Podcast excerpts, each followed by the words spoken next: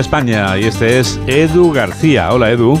Juan Diego, muy buenos días. Seguro que un antropólogo lo explicaría de cine con el respaldo de la ciencia y un psicólogo social daría contexto actual a lo que seguro nos pasa a todos. Hay gente que nos entra y otra que, aunque nos ayude con las bolsas de la compra en el ascensor, no le pillamos el gustillo. He leído que las primeras impresiones cuentan y mucho porque llegamos a comunicar un 70% sin palabra, con lenguaje no verbal.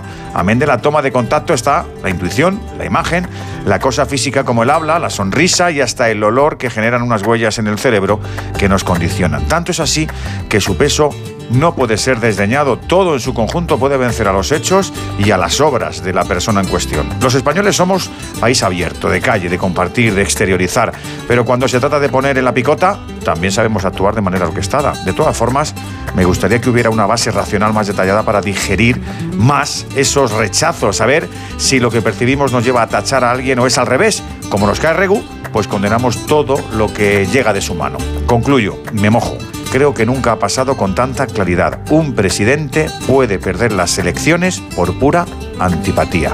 Amigos, buen sábado. Mamen Rodríguez